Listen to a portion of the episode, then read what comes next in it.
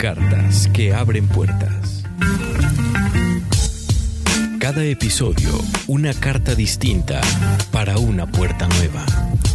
Temas de coyuntura con abordajes que te harán pensar o repensar lo que das por hecho. Un montaje y desmontaje de lo que es, desde distintos enfoques. Porque las cosas siempre pueden ser de otra manera. Esto es Cartas que abren puertas. ¿Y tú? ¿Qué puerta vas a abrir?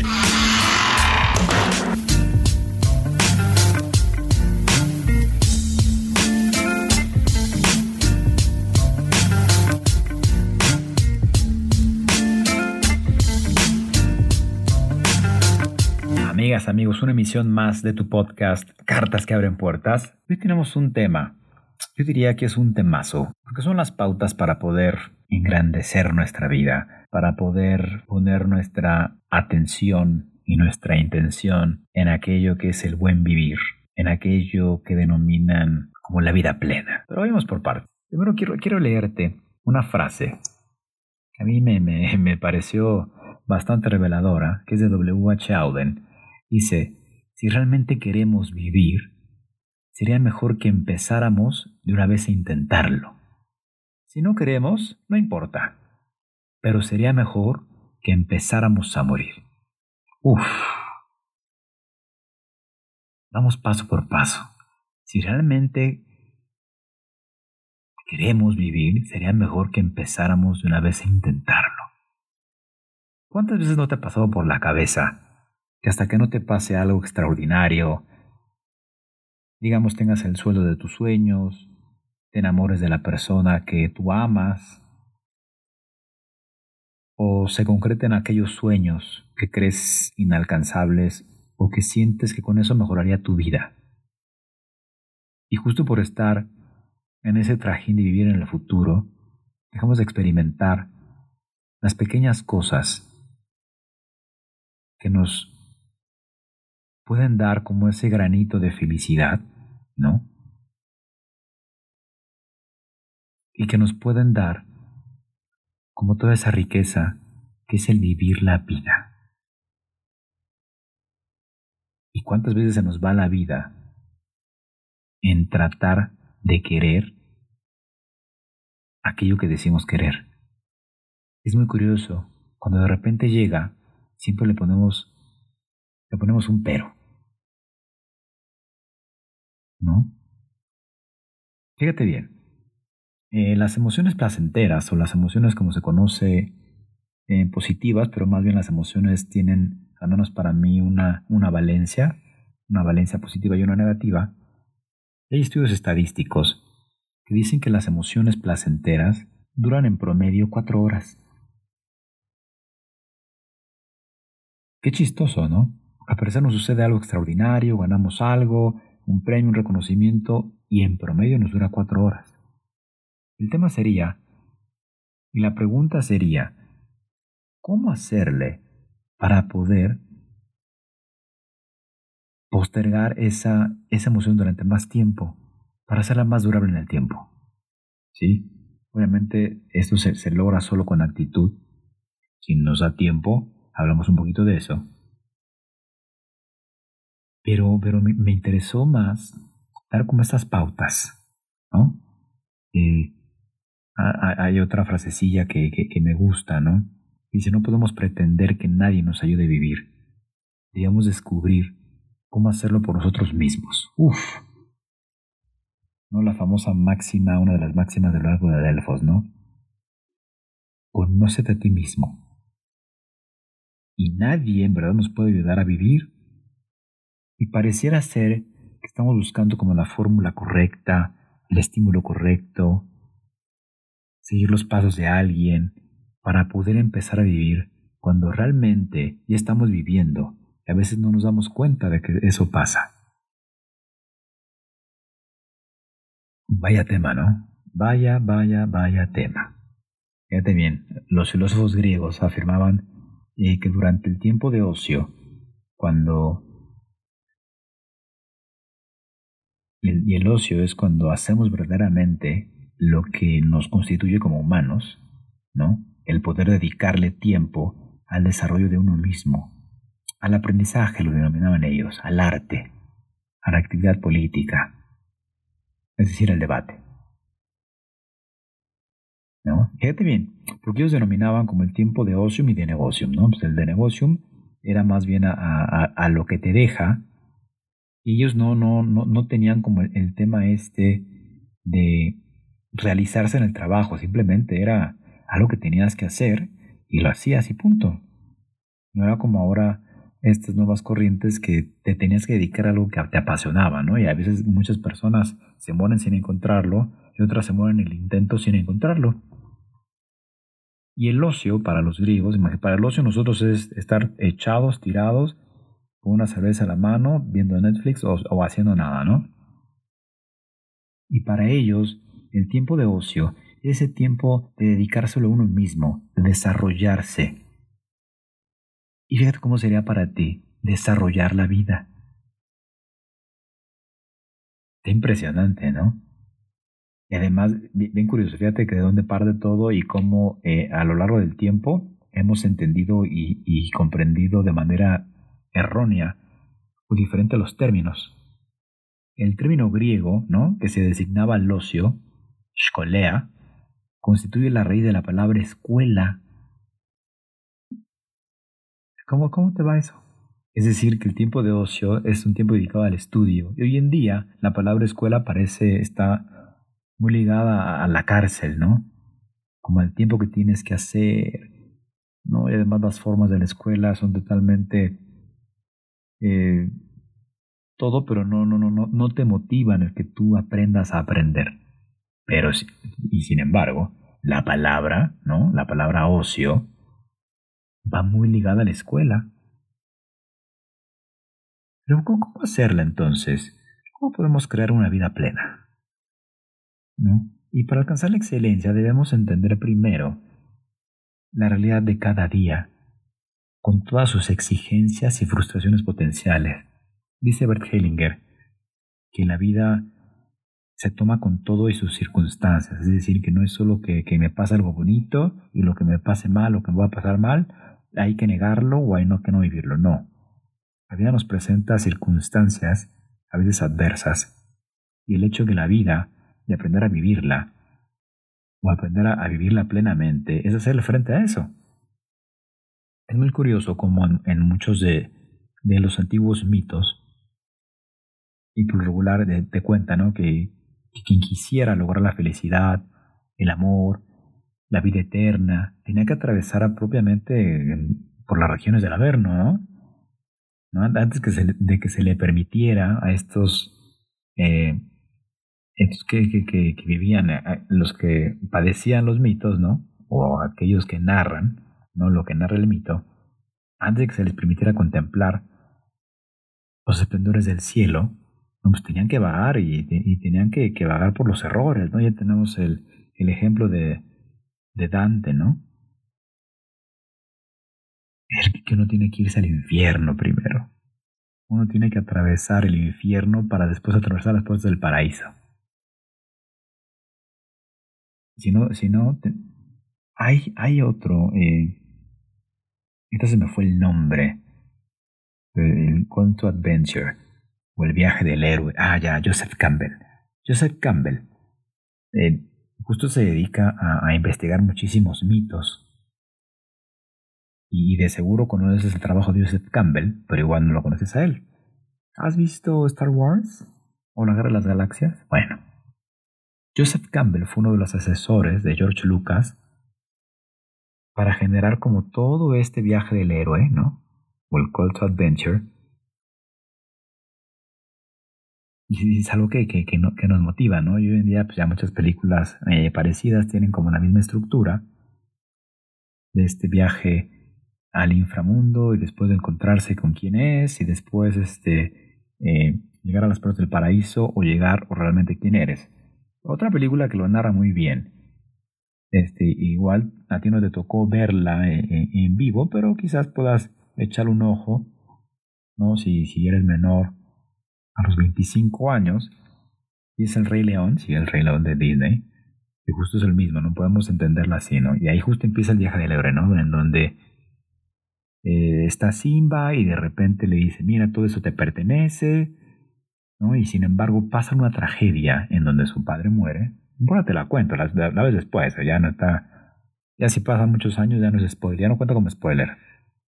Nada más para explicarte un poquito el call adventure o la aventura del héroe o el viaje del héroe, ¿no? Y entonces por ahí Simba o lo hacen creer, no importa, ¿no? Que él es el culpable de la muerte del padre. Y de ahí se va al Averno, es decir, se va al inframundo, que en este caso es eh, a donde de repente la película no se da sentido, pero si lo vemos bajo el rollito este de Joseph Campbell, él viaja al inframundo y se cree alguien que no es y, y, le da vida a un mundo que no le pertenece, que es justo cuando se encuentra a Temoya Pumba, ¿no? Y entonces una Matata y entonces no importa la vida y que todo se vaya al infierno, ¿no? Es decir, vivía una vida pusilánime. Pusilánime, acuérdate que significa de alma pequeña. Sin embargo, él nació bajo una vida magnánima, de alma grande. Sin embargo, pasan según ciertos detalles y después le dicen, acuérdate de quién eres. Y de repente se encuentra a Nala y le dice, mírate quién eres, no, ese no eres tú.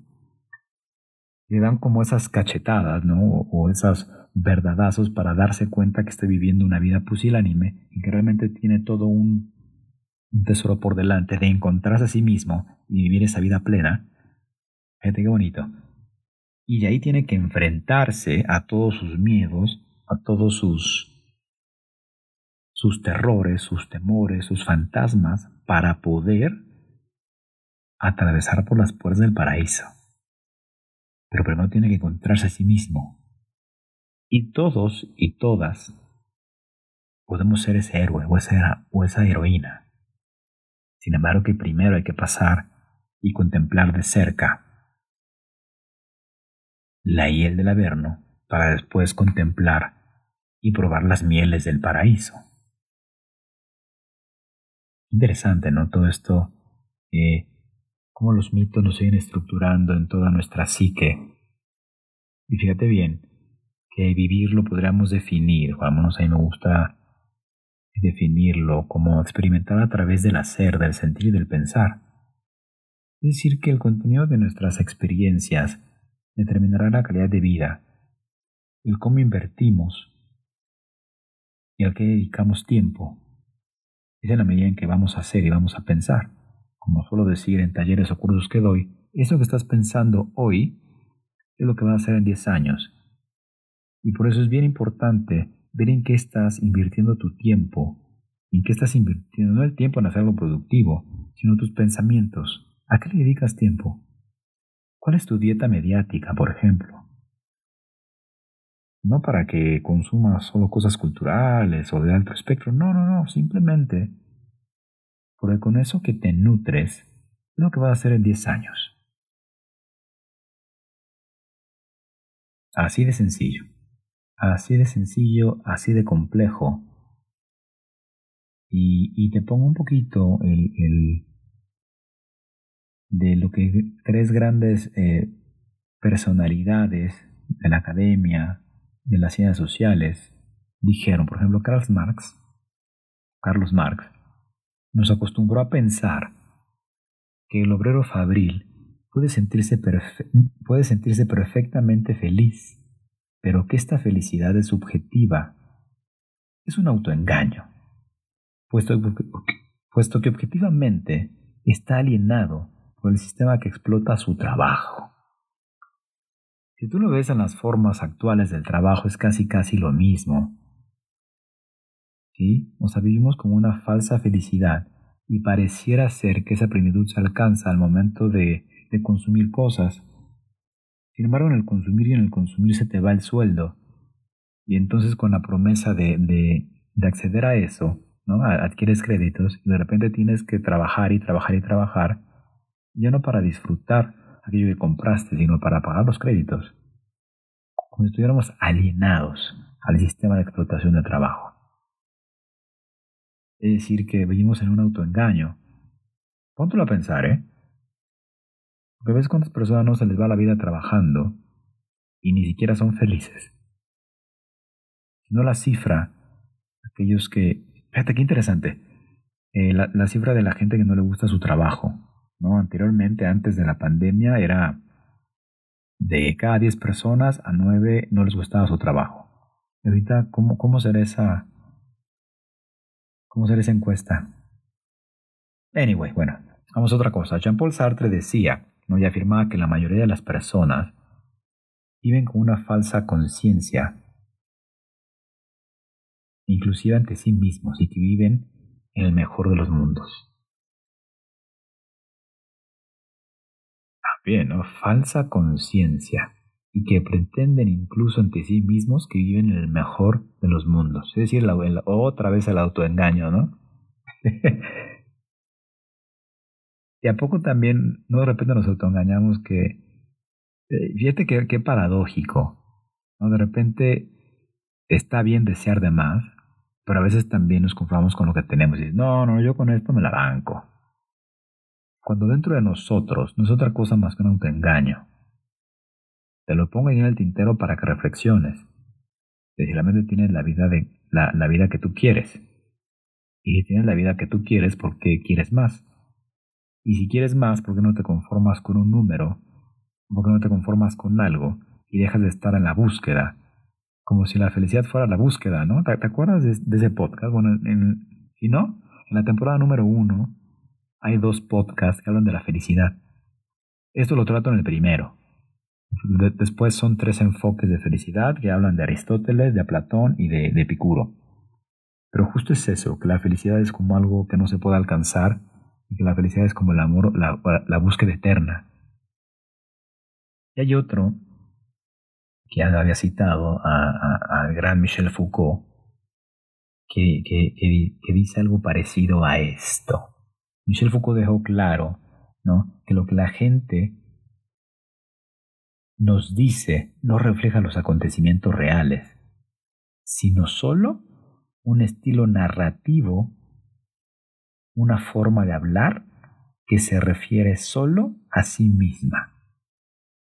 Traducido, que como sujetos estamos sujetos a narrativas y hasta lo que deseamos o decimos desear o decimos querer está sujeto a narrativas ya impuestas. Es decir, que lo que te la pasas deseando y luchando, pues ya está dicho, ni siquiera es tan original, y es como el deber ser. O sea que no hay libre albedrío, sino que hay justo narrativas que nos sujetan a cómo comprendemos la vida cotidiana, la realidad. Vaya panorama, vaya panorama que tenemos ahora. Y ahora sí, ni cómo salir de esto. Ni cómo salir de esto. Más bien será la pregunta, ¿a qué estás dedicando tu energía? Porque si bien la mitad del día, o la mitad de, la, no la mitad del día, sino la mitad de nuestra energía psíquica, es decir, cognitiva, está dedicada a actividades productivas. ¿Productivas para quién? ¿Productivas para qué? ¿Realmente es para percibir un sueldo? ¿Es para eh, que tu espíritu crezca? ¿Para que tu cuenta bancaria crezca? ¿Para que tus deseos se realicen? ¿O solo para seguir deseando? Esto fue cartas que abren puertas. ¿Y tú qué puertas vas a abrir? ¿Y tú qué vas a seguir deseando? Me escribes en mis redes sociales, ¿no? Gabriel de la Vega, tanto en Twitter, Facebook e Instagram. El podcast lo encuentras en Spotify o lo encuentras en Facebook como que abren puertas. Y seguimos la conversación. Te mando un saludo hasta donde estés, sea México, Estados Unidos, Centroamérica, parte de Europa. Y va de nuevo. ¿Y tú? ¿Qué puerta vas a abrir? Nos vemos el siguiente. Cuídate mucho. Bye bye.